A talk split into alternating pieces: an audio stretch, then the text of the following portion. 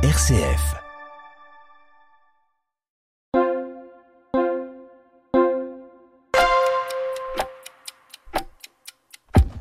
Bonjour, je suis Philippe Gonigam, délégué épiscopal et référent euh, pour les Jeux olympiques et paralympiques pour le diocèse de Metz. Et je vous invite à un podcast pour euh, vous accompagner sur une montée vers Pâques en associant le mouvement du corps à celui de l'esprit. On y va On y va. Bonjour à tous, donc euh, nous voilà sur euh, la préparation de la deuxième rencontre qui a pour sujet euh, l'humilité. Euh, comme euh, on vous l'a présenté tout à l'heure, je suis accompagné de, euh, du père Grégoire Corneloup euh, qui euh, va nous, euh, nous va nous expliquer, en tous les cas va aborder le sujet de, de- de- l'humilité euh, avec euh, sept points d'entrée, mais on va d'abord aborder le premier point qui est celui euh, du carême, qui est celui de notre actualité. Donc l'humilité dans, dans le carême. Donc si Grégoire, vous pourriez nous, nous évoquer l'axe prioritaire qui est proposé par l'Église dans ce contexte.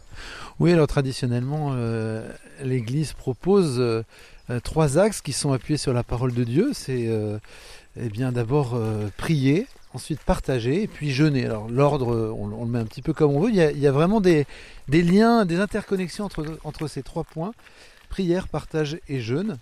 Donc voilà. Donc on rentre dans le carême et on essaie de vivre ça. En, en ayant toujours en tête que c'est l'amour qui nous fait euh, cheminer et aller sur ces trois, trois axes de- d'effort, on pourrait dire. Et donc euh, quand on dit cheminer, c'est nous mettre en, euh, finalement en mouvement, c'est bien ça?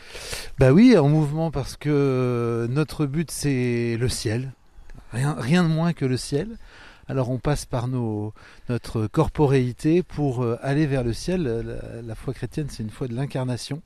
On est, on a une chair, hein, on, a, on est dans ce monde, on a les pieds sur, euh, euh, un sol, on a les yeux euh, qui, lèvent la tête et qui voient des beaux arbres, voilà, un beau paysage. On est dans, la chair, mais pour aller, au, le but c'est vraiment d'aller au paradis.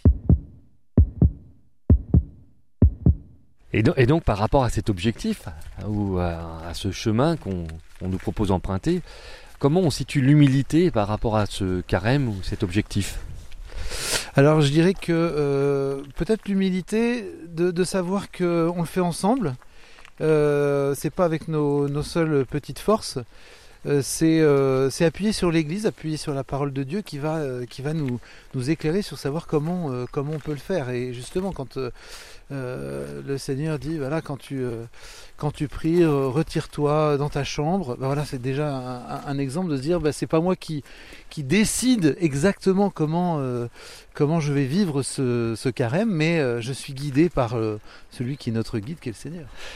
Alors donc tu évoques la prière et je me rappelle que lors d'une discussion, on avait abordé une parabole notamment du pharisien et, euh, et, du, euh, et du publicain. Est-ce que tu peux l'évoquer? Tu peux nous... Oui, alors en fait, on pourrait rentrer dans le carême en se disant je vais faire des super efforts et euh, à la fin je vais être fier. Gloire à moi.